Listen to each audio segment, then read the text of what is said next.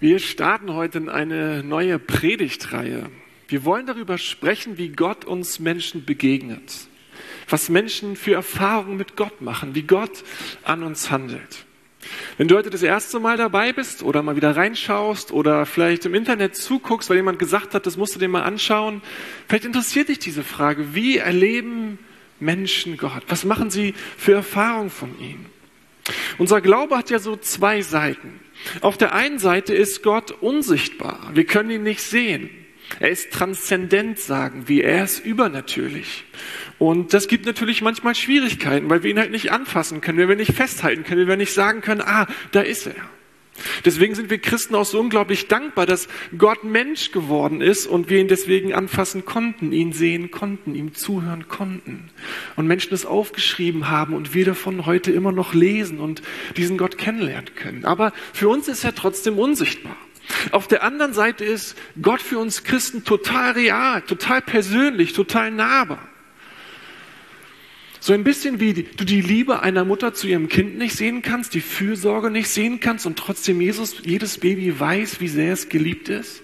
So geht es uns Christen auch. Die Liebe Gottes uns so persönlich, dass wir sie spüren, dass wir darum wissen, dass es ein ganz festes Wissen ist. So sind wir zu dem Titel unserer Reihe gekommen. Natürlich, übernatürlich weil Gott natürlich übernatürlich ist. Aber weil wir Christen irgendwie auch natürlich übernatürliche Erfahrungen machen, wenn wir mit diesem übernatürlichen Gott verbunden sind. Wir wollen darüber reden, die nächsten Wochen und darüber sprechen, dass Gott zu uns spricht. Wir wollen darüber reden, dass Menschen Erfahrungen gemacht haben, wo Gott heilend an ihrem Leben gehandelt hat und wie Gott unser Leben neu gemacht hat. Ich will heute anfangen und darüber sprechen, wie die Freunde von Jesus Jesus als dem Auferstandenen begegnet sind und was sie dabei für Erfahrungen mit ihm gemacht haben. Johannes, ein enger Freund von Jesus, hat diese Begegnung aufgeschrieben. Es sind drei Stück und ich möchte zwei ganz kurz anreißen und die letzte möchte ich mit euch richtig angucken. Das erste Mal, als Jesus sich als der Auferstandene seinen, äh, seinen Freunden zeigt, da haben die sich alle in einem Zimmer getroffen und sich da verrammelt.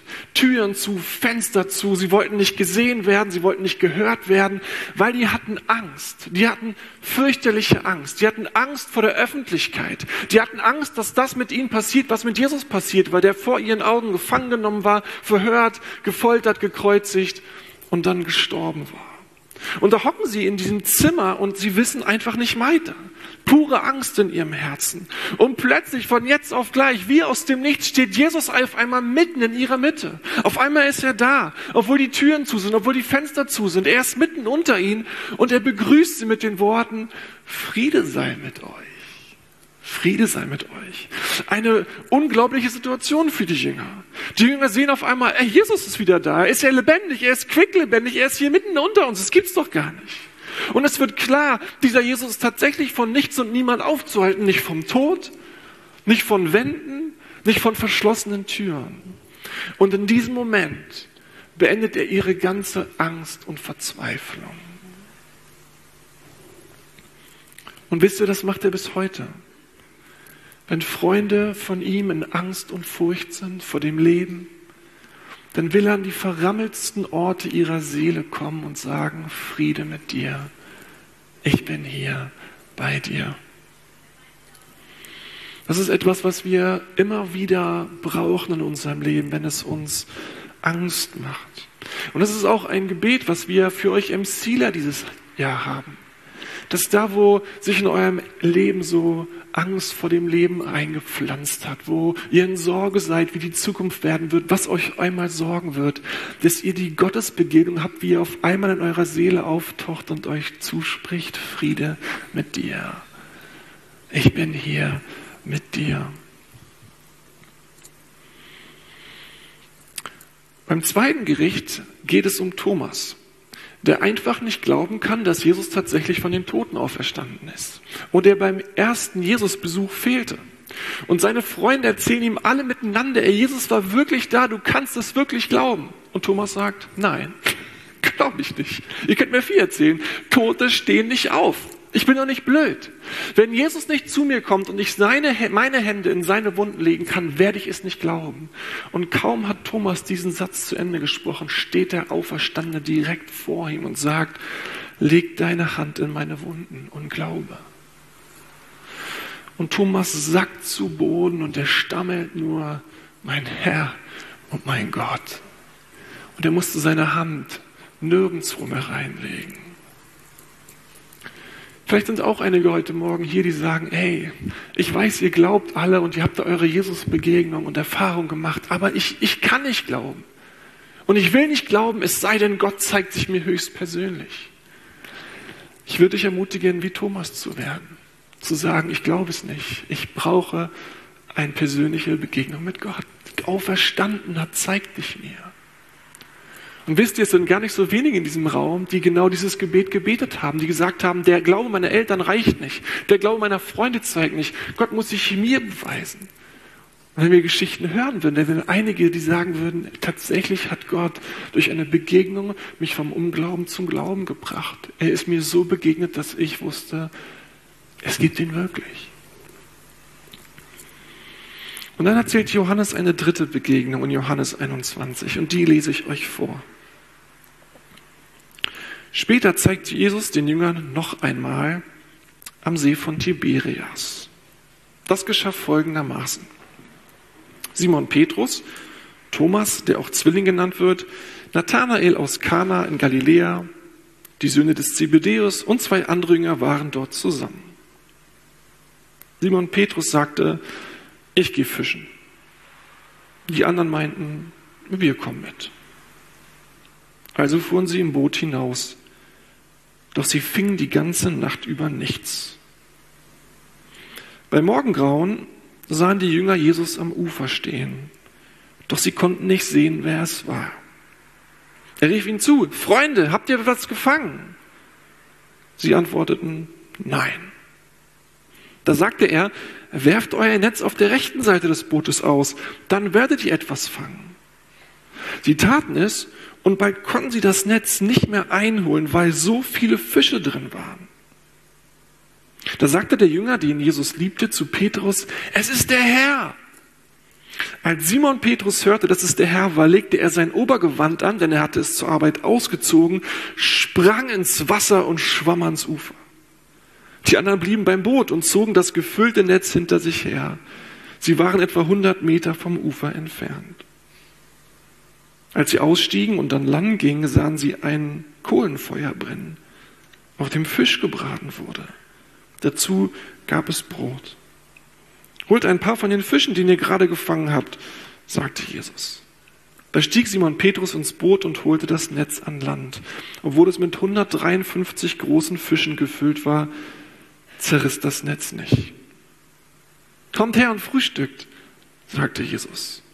Doch keiner wagte ihn zu fragen, ob er wirklich der Herr sei. Sie wussten, dass er es war. Jesus kam auf sie zu, nahm das Brot und gab es ihnen, ebenso den Fisch. Nach dem Frühstück sagte Jesus zu Simon Petrus, Simon, Sohn des Johannes, liebst du mich mehr als die anderen? Petrus erwiderte, ja, du weißt, dass ich dich lieb habe. Jesus sagte dann, weide meine Schafe. Jesus wiederholte die Frage, Simon, Sohn des Johannes, liebst du mich? Petrus antwortete, ja, Herr, du weißt, dass ich dich lieb habe. Jesus sagte dann, hüte meine Schafe. Noch einmal fragte er ihn, Simon, Sohn des Johannes, hast du mich lieb? Petrus wurde traurig, weil Jesus die Frage zum dritten Mal stellte und sagte, Herr, du weißt alles, du weißt, dass ich dich lieb habe. Jesus sagte, dann weide meine Schafe. Soweit das Wort Gottes hier. Diese Begegnung passierte einige Wochen nach Ostern, einige Wochen nach den ersten Jesus-Begegnungen. Und wir erleben einen Petrus und eine Jüngerschar, die irgendwie nicht so richtig weiß, was sie mit all dem anfangen soll. Die Dramatik der Ereignisse hat sich irgendwie gelegt, aber die wissen nicht so richtig, was hat das jetzt alles zu bedeuten und was fangen sie jetzt mit all dem an. Und irgendwie sagen sie, irgendwann sagt Petrus sich, ich gehe fischen. Dann mache ich halt das, was ich früher gemacht habe. Und den anderen fällt auch nichts Besseres ein. wir kommen mit. Und das ist die Atmosphäre. Das ist die Atmosphäre dieses Textes. Nicht so krisenhaft wie bei den ersten Begegnungen nach Ostern, aber die Jünger, die wirken hier irgendwie orientierungslos. Es scheint fast so, als die Freude über die Auferstehung und dass Jesus wieder da ist, dass die irgendwie verflogen ist. Eigentlich würde man doch denken, dass kurze Zeit nach Ostern die Jünger irgendwie, dass die beben vor Begeisterung, dass die Lobpreisnächte machen, dass die Gebetsnächte organisieren, dass sie auf den Straßen sind, sich gar nicht äh, satt erzählen können, was sie ihnen da erlebt haben und wer ihnen da begegnet ist. Aber nee, wir gehen fischen. Und man fragt so ein bisschen, ey, was, was ist los? Was ist denn los? Vielleicht kennst du das auch. Du hast irgendwie starke Gotteserlebnisse gehabt, starke Gotteserfahrungen gemacht. Die Osterfreude erfüllt dein Herz, aber ein paar Wochen später ist es irgendwie weg. Und du weißt auch nicht so richtig. Und du merkst, es ist eine Müdigkeit da, da ist eine Planlosigkeit da. Warum auch immer. Die Jünger gehen fischen. Mindestens vier von ihnen sind tatsächlich auch Fischer, deshalb kennen sie sich richtig gut aus. Umso ärgerlicher ist es, dass sie nichts fangen, die ganze Nacht keinen einzigen Fisch. Sie hocken da bis zum Morgengrauen auf ihrem Boot, sind irgendwie durchgefroren, werden müde und hungrig. Und irgendwann fahren sie einfach enttäuscht wieder zurück in den Heimathafen. Es bringt alles nichts, sie geben auf. Da steht am Ufer ein Kunde. Nur leider haben sie nichts zu verkaufen. Der Kunde ruft schon aus der Ferne, ey, habt ihr was gefangen? Und der Typ ist richtig freundlich. Aber Petrus hat keine Lust, freundlich zu sein. Er ruft zurück, nein! Kennt ihr das im Supermarkt, wenn ihr einen Mitarbeiter fragt, ob noch mehr Brötchen da sind? Und wenn der Nein sagt, dann wisst ihr, der ist nicht so gut drauf. Zur großen Freude von Petrus ist der Typ aber nicht nur nett, er ist auch noch ein Schlaumeier. Werft ein Netz auf der anderen Seite vom Boot aus. Dann werdet ihr etwas fangen. Also spätestens wenn hier, wenn ich Petrus gewesen wäre, ich hätte jetzt echt einen Hals bekommen zu sagen, ey, warst du die ganze Nacht dabei? Weißt du es besser? Auf der anderen Seite? Willst du mich veräppeln? Wenn du müde bist, dann willst du keine Tipps hören, wie du deinen Beruf besser machen kannst. Wenn du frustriert bist, willst du keinen Schlaumeier haben, der irgendwelche komischen Sachen sagt. Aber bei den Jüngern, da gibt es diese Erinnerung, da gibt es diese eine Erfahrung von vor drei Jahren, damals mit Jesus noch vor dem Trauma von Karfreitag. Da hat er in einer ähnlichen Situation gesagt, werft eure Netze noch einmal aus. Und sie hatten es tatsächlich gemacht und sie hatten wahnsinnig viel gefangen. Das war der Fang ihres Lebens gewesen. Und daran erinnern sie sich. Und, und dafür lieben wir irgendwie auch die Jünger, obwohl sie so müde sind und enttäuscht und die ganze Nacht unterwegs waren, abgerackert sind, den Feierabend irgendwie vor Augen haben wagen Sie es noch einmal. Und Sie werfen Ihre Netze noch einmal aus und drehen noch einmal um, um Richtung See zu fahren. Bevor wir weit fortfahren, warum steht so ein Text in der Bibel? Wieso nimmt Johannes so einen Bericht auf? Ich meine, die Farbe dieser Geschichte ist doch irgendwie grau, oder? Keine bunten Farben nach Ostern, begeisterte Jünger. Die Jünger sehen überhaupt nicht gut aus hier. So viel übernatürliche Erfahrung, ein übernatürlicher Jesus, der Auferstandene, und dann so orientierungslos? Wisst ihr, ich glaube, er steht genau deswegen in der Bibel.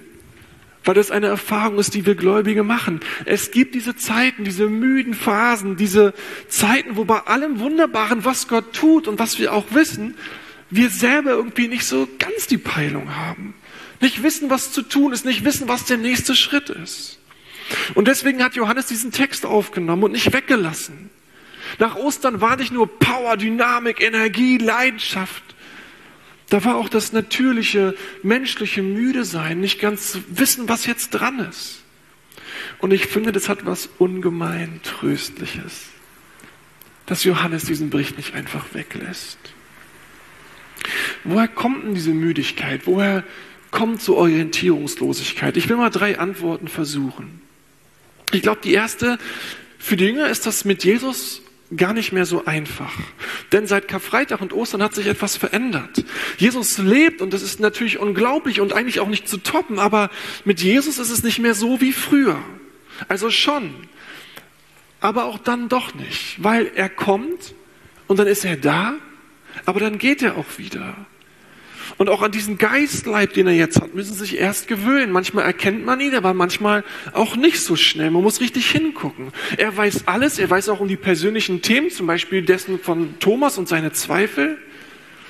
Aber dann ist er auch wieder weg, wenn er geholfen hat. Vor Karfreitag waren sie Tag für Tag, Stunde für Stunde rund um die Uhr mit Jesus zusammen. Aber jetzt ist es anders. Jetzt taucht er auf und dann ist er auch wieder weg. Und wir kennen das ja auch aus unserem eigenen Leben, oder? Manchmal gibt es Zeiten, da, da ist das Leben mit Jesus irgendwie komplizierter, als was wir dachten. Manchmal redet Jesus häufig und ständig und der Heilige Geist flüstert uns und Dinge kommen zusammen und wir können ihm zugucken, wie er in unserem Leben wirkt und die Dinge macht, die, für die wir beten und es ist Dynamik da und es ist Leichtigkeit da und es fließt. Und manchmal haben wir das Gefühl, wir, wir reden und, und wir, wir laden Gott ein und wir versuchen die Dinge mit ihm zu tun, aber irgendwie ist es, als wenn er nicht da ist, als wenn er nicht auftauchen würde, als wenn er uns nicht hört. Und manchmal ermüdet es, dass man sagt, Gott, wo ist die Leichtigkeit? Warum ist es hier so anstrengend?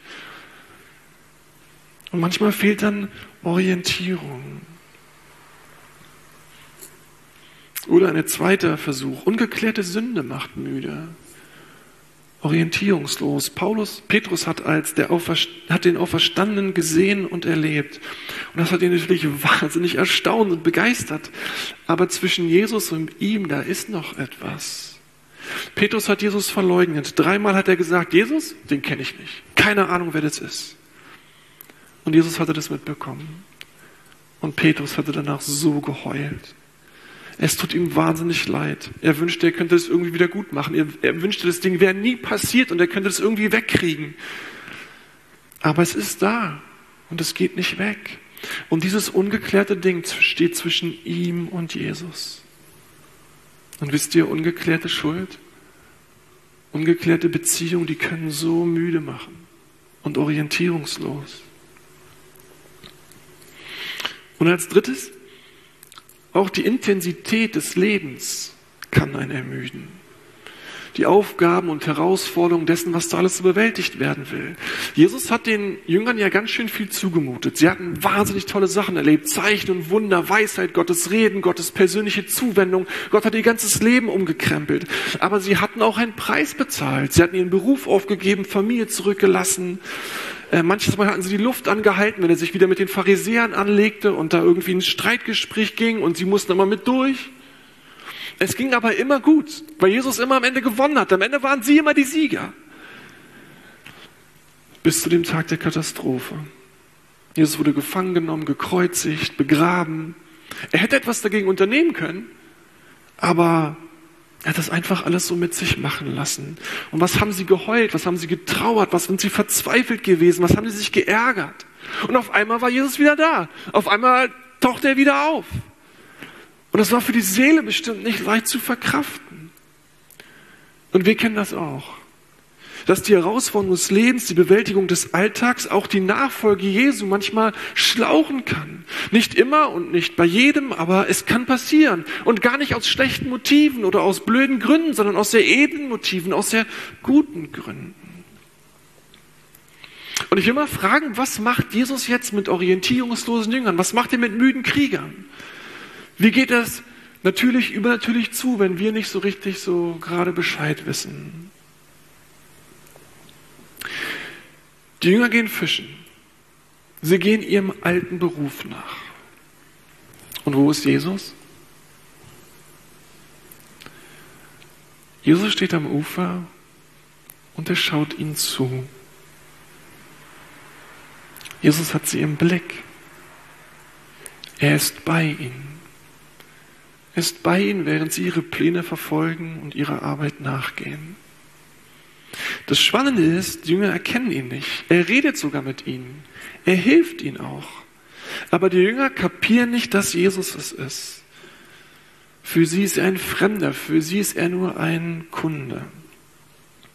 Und das ist vielleicht manchmal auch gar nicht so untypisch für diese komischen Zeiten. Jesus ist da, aber wir kennen ihn nicht. Jesus redet mit uns, aber wir checken nicht, dass er es ist. Jesus hilft uns, aber wir denken, es ist irgendwas anderes.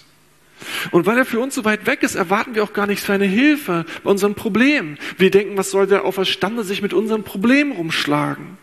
Meine Probleme im Büro, meine ewige To-Do-Liste, mein Kümmern um die Kinder, meine Sorgen zu Hause. Ey, der Auferstandene, der hat doch ganz andere Themen. Stimmt nicht. Jesus ist dir vielleicht viel näher, als du denkst. Er ist nicht weit entfernt. Er beobachtet dich. Er hat dich voll im Blick, während du deinen Dingen nachgehst. Als du heute Morgen aufgestanden bist, als du deinen Kaffee getrunken hast, als du dich gefreut hast auf den Kuchen nachher, da hat er dich gesehen, hat er dich voll im Blick, wusste Bescheid. Was sagt Jesus dann hier? Er sagt, Freunde, habt ihr was gefangen? Im Original, im Griechischen steht hier Kinder. Kinder, habt ihr was gefangen?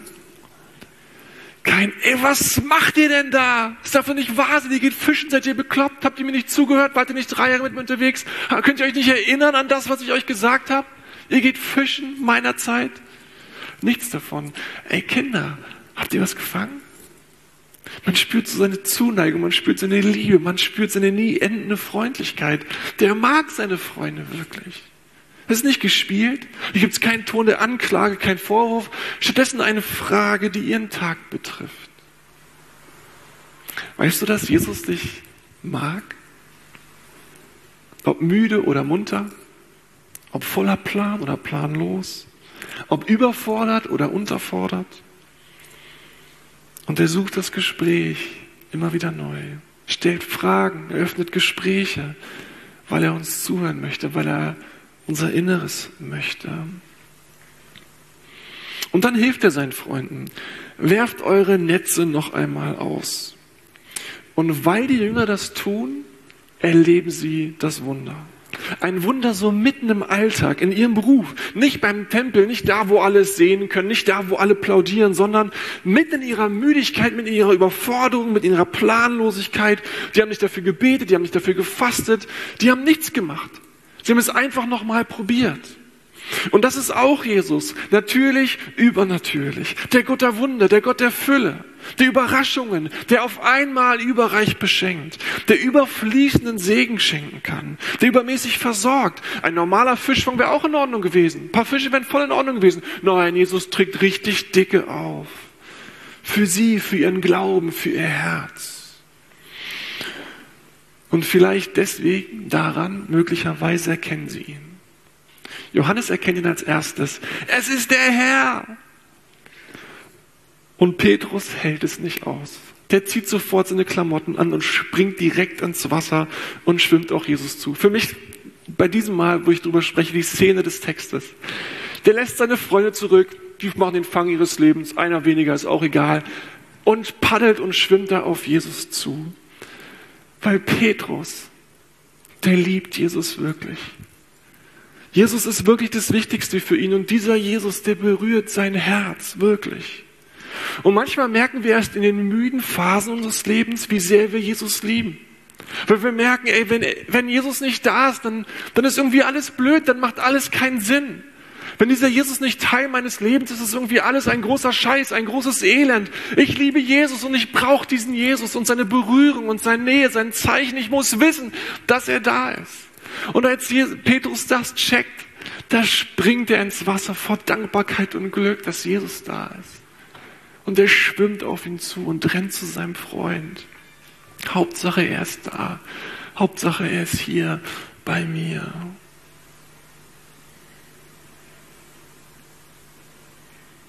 Als sie ausstiegen und an Land gingen, sahen sie ein Kohlenfeuer brennen, auf dem Fisch gebraten wurde. Dazu gab es Brot. Holt ein paar von den Fischen, die ihr gerade gefangen habt, sagt Jesus. Kommt her und frühstückt. Frühstück. Jesus macht seinen Freunden Frühstück. Seine Freunde haben die ganze Nacht durchgearbeitet, sind müde. Und wie eine Mama am Morgen deckt er den Tisch, damit man sich hinsetzen kann und essen kann. Wisst ihr, wenn wir in müden oder planlosen Zeiten sind, dann denken wir, oh, Jesus ist bestimmt voll sauer auf mich. Duft mich gleich zur Arbeit und fragt, wo ich denn bin und wo ich denn war, warum ich meine Zeit verschwende. Aber Jesus, der schwingt hier keine Peitsche. Der treibt sie nicht zur Arbeit an. Der meckert nicht über die Pläne, fischen zu gehen. Er kümmert sich einfach. Im Neuen Testament, Jesus selber hat es gesagt und Paulus wird es auch einige Male sagen, ey, wir sind keine Sklaven Gottes. Wir sind keine Knechte von ihm. Wir sind Freunde, wir sind Kinder Gottes. Und es ist genau das, was Jesus hier macht. Er behandelt sie wie seine Kinder, er behandelt sie wie seine Freunde und sie brauchen Frühstück. Also gibt's Frühstück. Wenn du gerade in einer müden Phase bist, dann, dann will dir Jesus Frühstück machen, sich kümmern. Er will bei dir sein. Er kümmert sich um die müde und schlappe Seele seiner Freunde. Kommt her und frühstückt, sagte Jesus. Doch keiner wagte ihn zu fragen, ob er wirklich der Herr sei. Sie wussten, dass er es war. Ich finde es irgendwie lustig, dass Johannes das so ehrlich erzählt. Sie wissen, es ist Jesus, aber sie würden am liebsten fragen, ob er es wirklich ist. Und dass er sagt, ja, ich bin's, wirklich. Und so geht uns, geht's uns manchmal auch. Wir wissen, es ist Jesus, nur er wusste, dass ich das gebetet habe, dass mir das auf dem Herzen war. Aber so richtig sicher dann im Nachhinein, war es jetzt wirklich? Und so ging es den Jüngern auch schon. Und dann klärt Jesus seine Beziehung mit Petrus. Es gibt noch was zu reden. Petrus hat Jesus verleugnet und Jesus übergeht es nicht. Er hindert ihn nicht daran, für Petrus zu sorgen. Aber Jesus will es klären. Dreimal hat Petrus ihn geleugnet zu kennen. Dreimal war Petrus es wichtiger, etwas anderes wichtiger als Jesus. Dreimal war ihm seine eigene Haut wichtiger als das Bekenntnis zu Jesus. Dreimal hat er gegen das erste Gebot verstoßen, mehr, Gott mehr zu lieben als alles andere. Und ohne Analyse der Situation, ohne Anklage, fragt Jesus Petrus einfach ganz einfach dreimal, hast du mich lieb? Und Petrus sagt dreimal in vollem Bewusstsein der Situation, ja Herr, ich hab dich lieb. Und damit war es genug. Wir denken manchmal, Jesus ist wie wir. Wenn Leute an uns sich vergehen oder uns schlecht behandeln, dann wollen wir nochmal richtig rumpopeln in der Sünde. Wie konntest du nur? Warum hast du es gemacht? Warum hast du dich anders entschieden? Was war los mit dir? Hast du ein Problem mit mir? Was ist passiert? Wie konntest du nur? Jesus ist anders. Jesus fordert keine Erklärung. Er braucht kein Kriechen im Staub. Sünde muss benannt werden, damit sie ausgeräumt werden kann, damit Beziehung wiederhergestellt werden kann, damit zusammenkommt, was zusammengehört. Drückt dich Schuld? Du morgen hier und du merkst, oh, ich ringe mit Jesus, ich, Hey, kehr doch um. Heute, jetzt und hier, kehr um. Es ist, Jesus wird dir ganz einfach begegnen. Jesus wird ganz einfach ein, dir vergeben und es geht weiter. Wenn du erstmal durch bist zu sagen, ich möchte umkehren, ist der Rest ganz einfach. Und dann sagt Jesus dreimal, weide meine Schafe. Das ist ein Bild für Gemeinde Jesu, für Kirche. Petrus wird keine konkreten Vorstellungen haben, was das jetzt genau meint und heißt, aber er wird spüren, Jesus hält an ihm fest. Jesus hält an ihm fest, er glaubt immer noch ihn, er hat ihn nicht aufgegeben, er hat immer noch Pläne mit ihm. Und vielleicht musst du das heute Morgen auch hören, weißt du, Jesus ist nicht fertig mit dir. Jesus hat nicht abgeschlossen mit dir, sondern er hält an dir fest. Er glaubt an dich. Er hat noch etwas mit dir vor.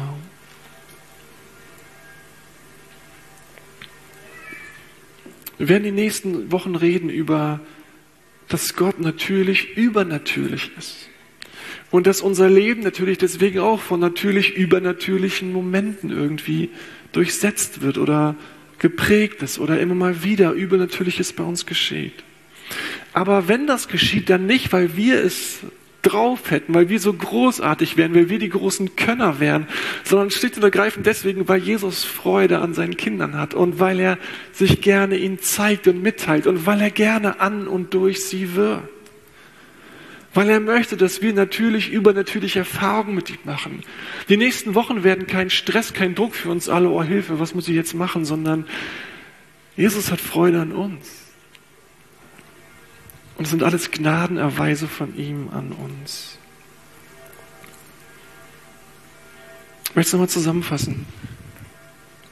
Gott kann so handeln, dass er von jetzt auf gleich in deine Furcht und Verzweiflung kommt und Ruhe und Frieden hineinkommt.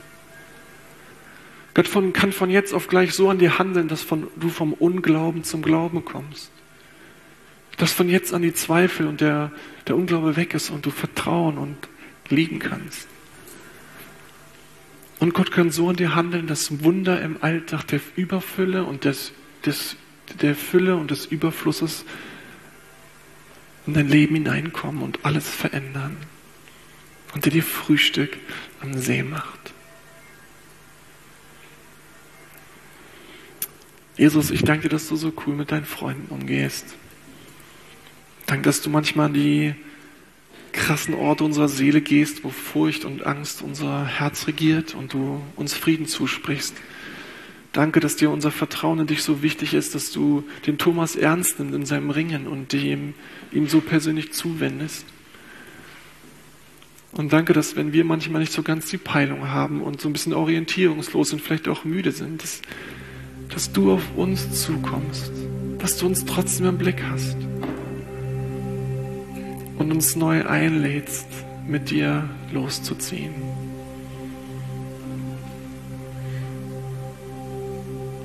Ich kann einen Moment ruhig sein und ich würde dich einladen, ein Gebet zu sprechen, wenn es dir auf dem Herzen liegt, irgendwie zu reagieren. Jesus, vielleicht Danke zu sagen für all das, was du erlebt hast, für die Versorgung der letzten Woche.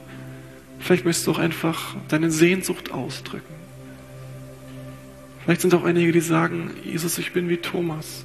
Ich brauche, dass du noch mal in mein Leben trittst, wie bisher nicht. Und Klarheit in diese Frage bringst, ob es dich gibt oder nicht.